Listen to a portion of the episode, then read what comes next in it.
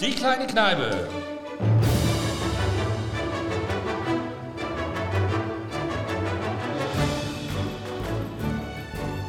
Einblicke, Hintergründe und Tresenklatsch aus Hotellerie und Gastronomie. Es ist aus der Branche, es ist für die Branche und alle, die es genauer wissen wollen. Der Podcast des Hotel- und Gastroverbandes DEHOGA Hessen mit dem Moderatorenduo Michel van Gutem und Julius Wagner.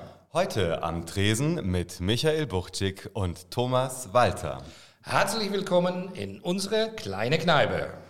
Unsere heutigen Gäste, Michael Buchczyk und Thomas Walter, vereinen zwei uns bewegende Dimensionen, ja, ich möchte fast sagen, Universen miteinander, nämlich Gemeinschaft und Gastronomie. Michael Buchczyk ist Leiter der Gastronomie und Konferenzinfrastruktur der Deutschen Bundesbank mit Hauptsitz in Frankfurt am Main. Thomas Walter ist Geschäftsführer der R&V Dienstleistungs GmbH, der R&V Allgemeine Versicherungs AG, langes Wort, mit Sitz in der hessischen Landeshauptstadt Wiesbaden. Beide führen die ERFA Gemeinschaftsgastronomie Rhein-Main und Neckar, einen Profizusammenschluss von über 100 Betreibern und Caterern dieses Branchensegments. Im Vorstand dieses Branchennetzwerks darf übrigens auch ich mitarbeiten und daher erlaube ich mir die kleine Anmaßung, euch jetzt mal als Kollegen anzusprechen und bitte euch, erzählt unserem Kneipenpublikum von eurer Arbeit. Was sind eure Aufgaben und vielleicht auch zuvor, wie seid ihr überhaupt dazu gekommen? Ja, lieber Juris, vielen Dank. Ähm, ja, wie bin ich dazu gekommen? Eigentlich durch meine Oma. Ja, ich habe mit meiner Oma als kleines Kind immer gerne gekocht. Ähm, danach habe ich mich entschieden, doch eine Kochlehre zu machen in einem sehr guten Gasthof äh, in Bad Orb.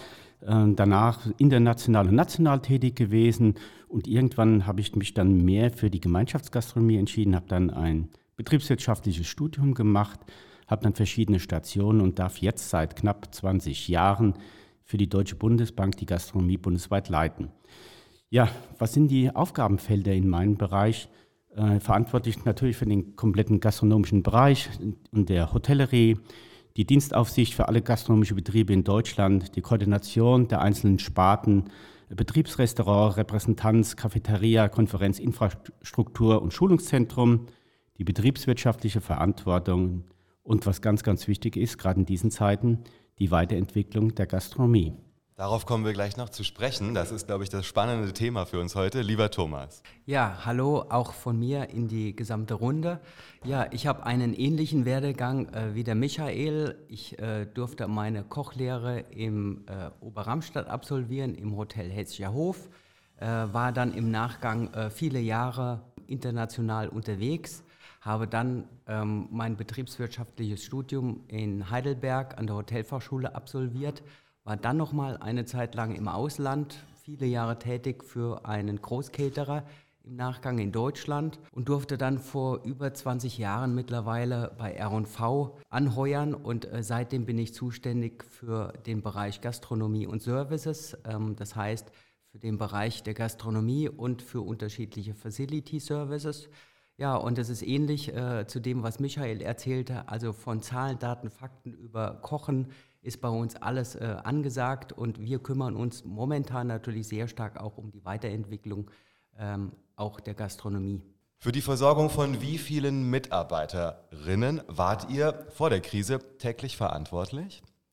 Ja, wir waren für 5000 Mitarbeiter im Schnitt bundesweit in neun Betriebsrestaurants tätig.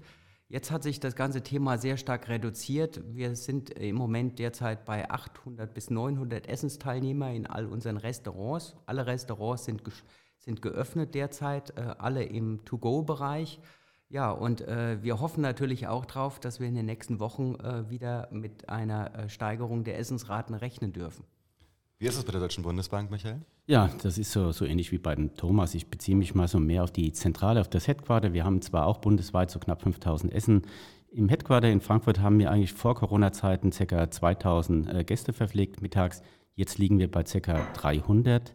Und was natürlich noch viel ausschlaggebend ist, wir haben von den Sitzungen höchstens noch 20 Prozent äh, im Headquarter. Der Rest wird alles, sag ich mal, heutzutage über andere Medien ausgestrahlt.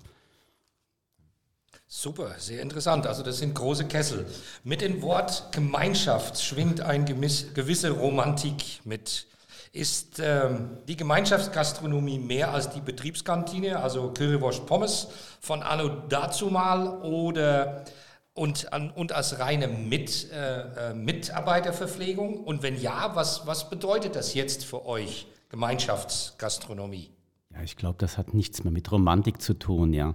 Für uns ist das einfach eine Kommunikations- und Innovationsplattform für ein Unternehmen. Und ich glaube, jedes Unternehmen gut tut daran, das auch weiter in Zukunft aufrechtzuerhalten, auch nach Corona. Es ist ein Austausch der einzelnen Mitarbeiter. Wir haben Kommunikationswege. Es wird vieles auf kurzem Dienstweg besprochen.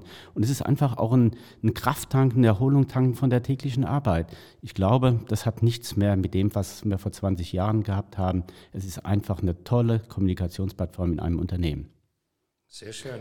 Ja, vielleicht kann ich das nochmal ein Stück weit ergänzen um die Sparten. Also äh, wir betreiben im Grunde ja eigentlich einen äh, kompletten Hospitality-Service äh, in unterschiedlichen Unternehmen. Das heißt, äh, wir betreiben von einer Kaffeebar äh, über ein ähm, gut gehendes äh, Sternerestaurant bis hin zur Mittagsverpflegung für unsere Gäste eigentlich sehr viele unterschiedliche Sparten. Wir managen auch Sonderveranstaltungen für 3.000 bis 5.000 Personen. Ähm, von daher ist es ein sehr großes äh, Spektrum, was wir abdecken. Und ähm, deswegen ist es immer wieder schade, das Thema ähm, Betriebsgastronomie auf äh, Kantinenmanagement zu reduzieren, sondern es ist eigentlich viel mehr. Na gut, wir sind heute hier, um das aufzuklären, das Ganze. Ihr habt ja ähm, jeden Tag Unmengen an Essen, also 5000 und so weiter. Äh, wo geht ihr, sag mal, selber gerne noch essen? Tut ihr das überhaupt noch gerne? Und, ähm, oder habt ihr eigentlich eher so ein bisschen genug von der Gastronomie und seid lieber daheim, nachdem ihr überdimensionale Edelstahlbüttiche und Riesenkellern und rauen Mengen gesehen habt am Tag? Also ich glaube, als Gastronom ist man immer gerne bei Kollegen unterwegs und ähm, äh, lässt sich inspirieren von den unterschiedlichen Ideen. Und bei mir ist es so, äh, was äh, für mich das Allerliebste ist, ist sich eigentlich von den Kollegen der Betriebsgastronomie ähm, inspirieren zu lassen. Und ich lasse mich am allerliebsten von meinem Kollegen Michael einladen in seinen Gästebereich. Und dort können wir wunderbar schlemmen und uns äh, unterhalten, austauschen über all das, was unsere Branche so bewegt. Ja, lieber Thomas, erstmal vielen Dank für das Kompliment. Ja, ich glaube, ähm, wir gehen, wir sind nicht nur äh, von Beruf Gastronomen, wir leben die Gastronomie. Ja, und ich meine, ein Glück, dass wir hier vor dem Radio sitzen, das sieht man auch, dass wir, glaube ich, alle gerne essen. Uns macht das unheimlich viel Spaß. Wir essen, glaube ich, äh, täglich äh, in unseren Betriebsrestaurants und wir haben heute Betriebsrestaurants, die sind Gastronomiebetriebe. Die haben das komplette Portfolio, was auch in der öffentlichen Gastronomie stattfindet von Sushi bis Regionales. Und so sehen wir das auch, glaube ich, im Privaten. Wir treffen uns mit Kollegen privat in Gastronomien, ob das jetzt ein, ein bürgerliches Landgasthof ist oder auch ein internationales Restaurant. Ich glaube, wir haben so ein großes Portfolio hier in Deutschland an Gastronomie und das wir, glaube ich, auch alle täglich nutzen gerne. Wer Lust auf ein Mittagessen im Casino der Deutschen Bundesbank hat, wendet sich bitte vertrauensvoll an Michael Buchtschik. das ist lieb von dir, Julius. Wenn also in diesem Zusammenhang die Frage nach dem ja, zeitgemäßen Angebot von Ernährung und auch anderer Services, da gibt es ja die Kinderbetreuung, Fitnessmöglichkeiten, als Softfaktor der Unternehmen zur Mitarbeiterbindung an Bedeutung gewonnen haben. Ihr habt das ja eben gerade sehr plastisch auch für die Dimension eurer Gastronomie beschrieben. Dann drängen sich jetzt zwei große Fragen für uns auf. Ich fange mal mit der ersten, auch der grundsätzlicheren an. Kann die Gemeinschaftsverpflegung überhaupt mit den Trends und Ernährungsthemen in der, ich sag mal, flexibleren Gastronomie auf der Straße mithalten? Ihr seid ja Teil eines Unternehmens, großer Unternehmen, jetzt hier im Speziellen wirklicher Namen auch der deutschen Wirtschaft, auch der, ich sag mal, Staatswirtschaft. Und insofern ähm, ja, seid ihr gewissen besonderen Maßnahmen, Bürokratie, Hygienekonzepten mit einem sehr scharfen Auge unterworfen. Das heißt auch, und das weiß ich ja vielfach auch von euch, lange Prozesse. Da ist viel zu tun und zu beachten, bis man erstmal überhaupt den Kochlöffel in der Küche geschwungen sieht. Wie ist das für euch? Kriegt ihr das hin? Ich glaube, wir bekommen das ganz gut hin, aber ich will erst mal das erste aufgreifen, was du sagst. Flexibel. Ich glaube, wir sind genauso flexibel wie in jeder Gastronomie. Wir haben natürlich Prozesse. Die Prozesse erleichtern uns natürlich auch oftmals die Aufgabenstellung. Aber gehen wir mal äh, zurück. Vor vielen Jahren war eine klassische Betriebskantine. Heutzutage sind wir öffentliche Gastronomie mit allem, was dazugehört. Wir haben Ökotrophologen, die wären vor zehn Jahren noch unabdenkbar gewesen in einer Betriebsgastronomie. Heutzutage gehören sie zum Standard. Sie unterstützen uns bei Speiseplangestaltung, bei Ernährungsberatung. Ich glaube, die Innovativität, was wir haben heutzutage in einer Betriebsgastronomie, hat sich total verändert. Ja, du hast natürlich recht, an gewissen Bürokratie äh, haben wir natürlich schon zu unterwerfen. Und deine zweite Frage, ja, im Bereich Hygiene. Wir handeln so, dass wir äh, ISO-zertifiziert sind nach ISO 22000.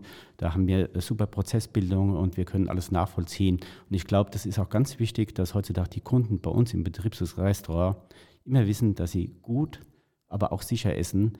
Die Regionalität äh, eine große Rolle spielt und die Nachhaltigkeit wird immer mehr, wo wir uns auf die Fahne geschrieben haben.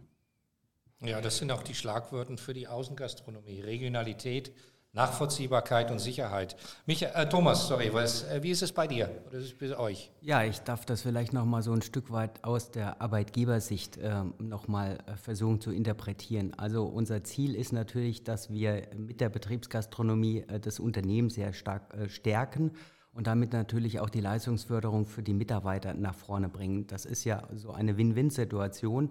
Und deswegen äh, geben im Grunde Unternehmen dafür auch Geld aus, eine hervorragende Betriebsgastronomie zu haben, weil das ein Motivationsfaktor ist einerseits. Und gleichzeitig ist es aber auch ein langfristiger Marathon, weil wir wollen ja auch eine Gesunderhaltung für unsere Mitarbeiter erzeugen. Und diese zwei Komponenten unterstützen natürlich sehr stark äh, das Unternehmen. Und von daher macht es absolut Sinn, auch hier äh, Gelder einzubringen. Super. Ja, und dann noch die zweite Frage im Grunde genommen, äh, die Julius auch schon angekündigt hat und sie liegt auf der Hand. Die Corona-Krise. Sie lehrt auch eure Bürotürme und somit auch eure Betriebskantinen.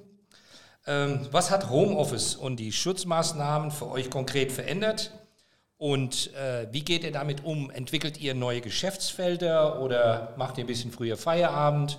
Wie, wie, wie sieht das jetzt im Alltag aus bei euch?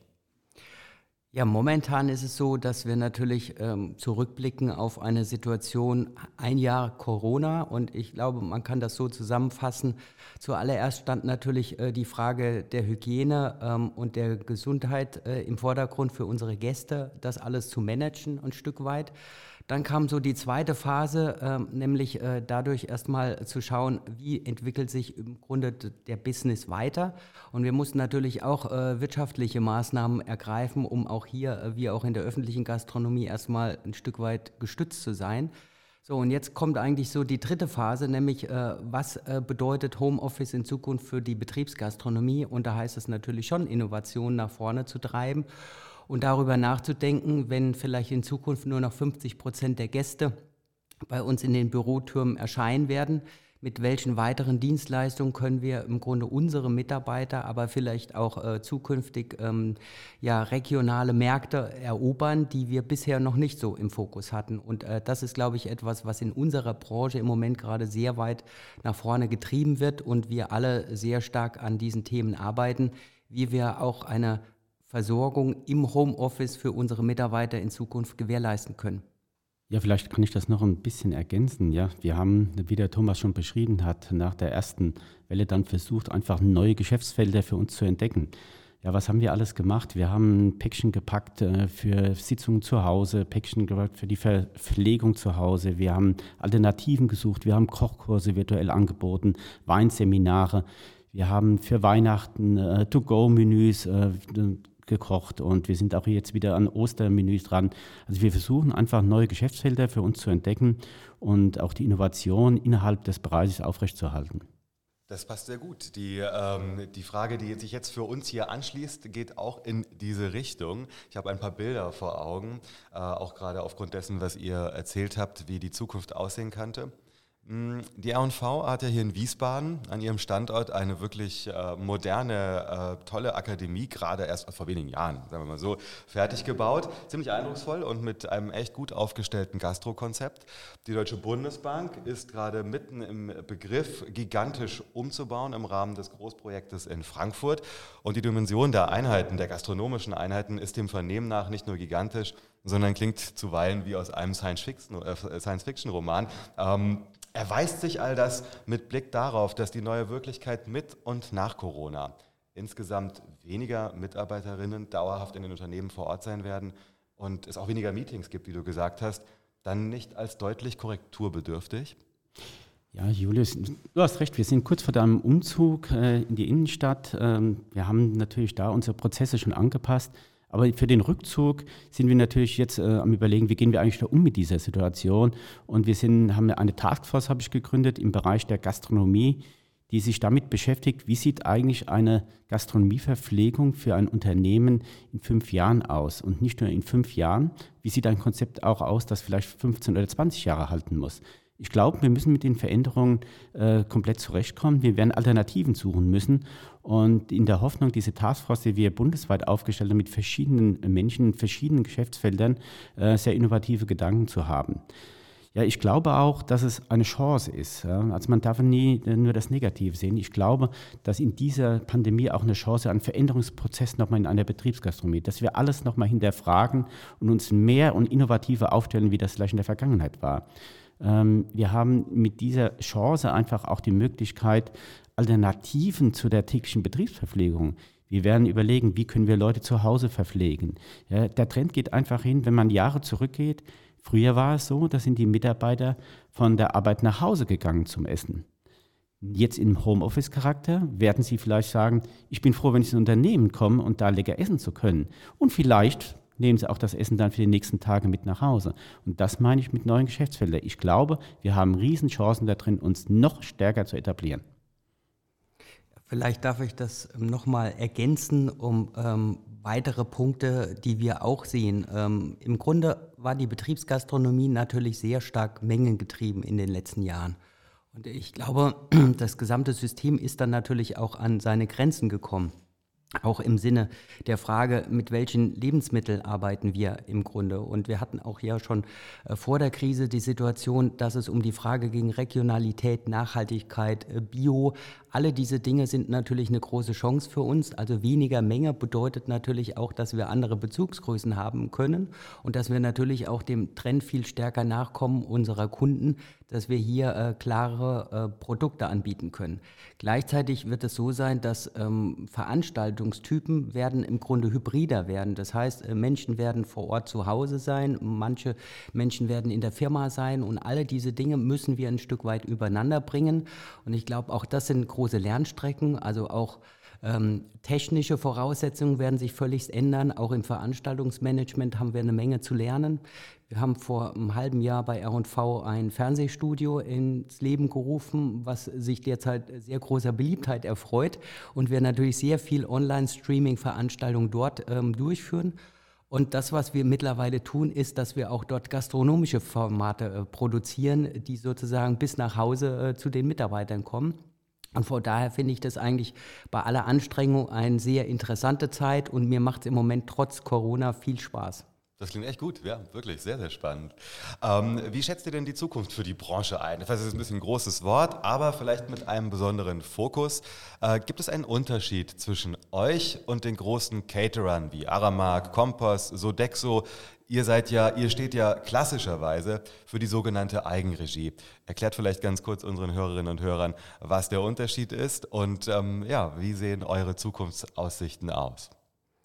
Ja, das äh, klassische Wort Eigenregie bedeutet äh, ein Stück weit, dass das Catering über den Inhouse-Service des eigenen Unternehmens gesteuert wird. Das heißt, man vergibt im Grundsatz erstmal nicht die Leistung an ein externes Unternehmen, an einen Dritten über Werkverträge, Dienstleistungsverträge oder ähnliches, sondern steuert im Grunde mit seinen eigenen Mitarbeitern in der Eigenregie diese unterschiedlichen Bereiche, die ich vorhin erwähnte, von Kaffeebars über Hotellerie oder ähnliches.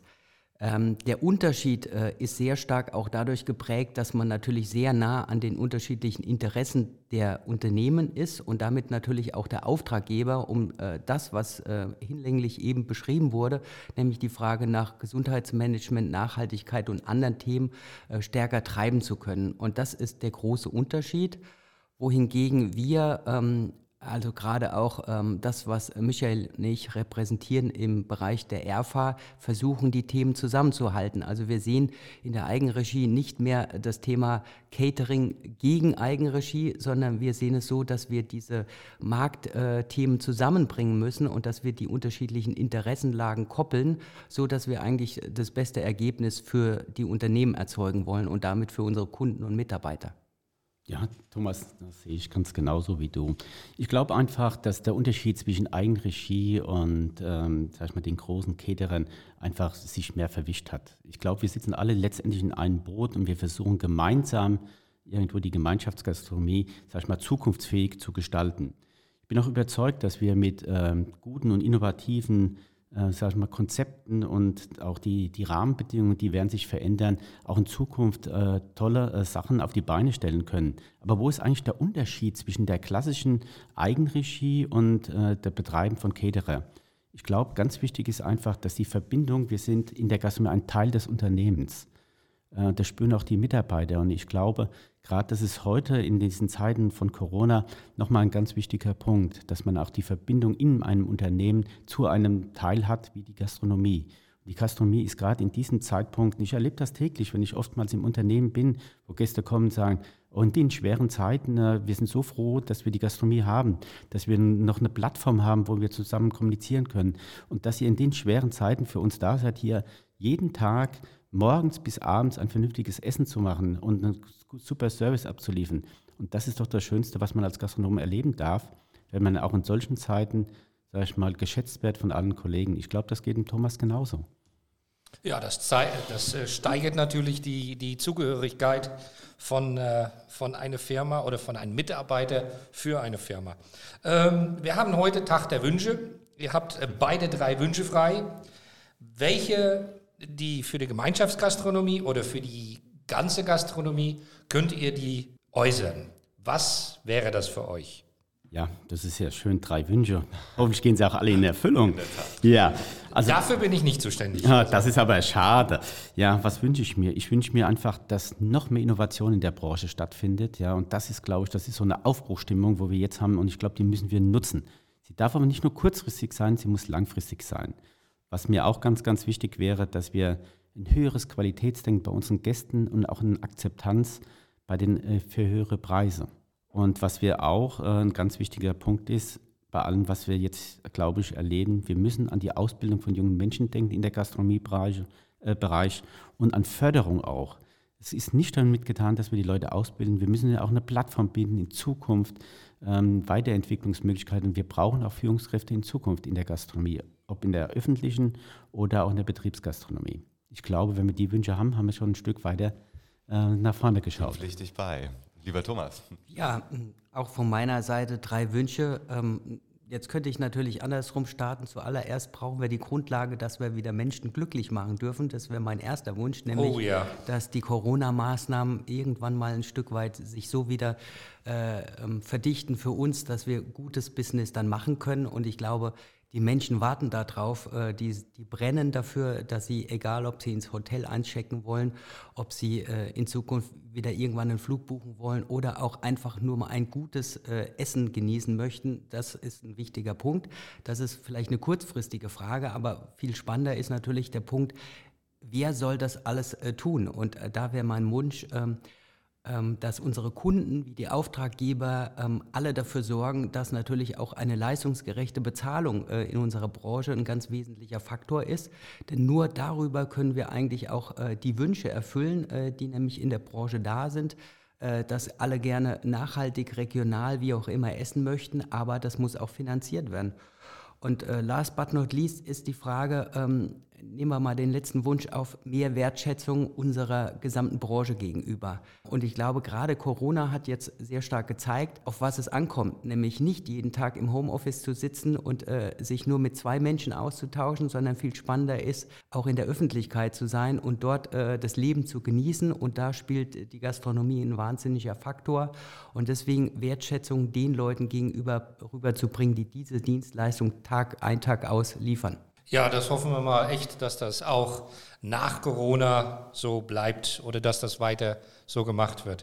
Wer unseren Podcast kennt, und ich meine, ihr habt ihn ja auch schon mal gehört, es gibt auch einen Musik Musikwunsch, den ihr unsere Podcast-Hörer geben könnt, womit ihr euch verabschieden könnt. Habt ihr euch auf den Titel einigen können? Also ich denke schon, oder? Also so wie ihr miteinander zusammenarbeitet. Als Tandem für die Branche. ja, also wir haben äh, nach langen Diskussionen haben wir auch das geschafft, äh, da eine einheitliche Meinung hinzubekommen. Äh, nämlich wir äh, nehmen den Titel Eye of the Tiger von Survivor. Warum? Äh, weil natürlich das auch ein Stück weit ähm, ein Aufruf für die Branche sein soll. Haltet durch, nicht vorher aufgeben und wie der Michael gesagt hat, in der Zeit, in der ihr jetzt unterwegs seid, nutzt die Zeit für Innovation, für neue Konzepte und dann starten wir alle gemeinsam durch und deswegen ist der Titel genau richtig gewählt. Genau, das sehe ich auch so. Der Titel ist genau eine Aufbruchsmusik für uns, für die Branche, wo wir jetzt, ähm, sage ich mal, was verkörpern müssen, was wir die letzten Monate geschaffen haben. Und das Lied, hört euch es an. Es war ganz toll mit euch zwei. Vielen, vielen Dank. Dir auch, lieber Thomas. Ich glaube, wir werden noch viele gemeinsame Stunden zusammen verbringen dürfen. Ich freue mich weiterhin gastronomisch versorgt werden von dir. Genau, dann hoffen wir mal, dass am Ende des Lied wir alle oben aufs Treppchen stehen und uns die Hände hochschmeißen und äh, ich bedanke mich, Michael, liebe Thomas, dass ihr zu Gast wart bei uns in die kleine Kneipe. Und viel Erfolg für euch, eure Kollegen, Kolleginnen und äh, alles Gute in der Gemeinschaftsgastronomie. Vielen Dank euch beiden. Dankeschön. Dankeschön. Wer uns folgen möchte, abonniert uns auf einen unserer Kanälen und Fragen, Bemerkungen und Themenvorschläge sendet ihr uns unter podcast.dehoga-hessen.de. Bleibt positiv gestimmt und bis in wenigen Tagen in unserer kleinen Kneipe. Tschüss.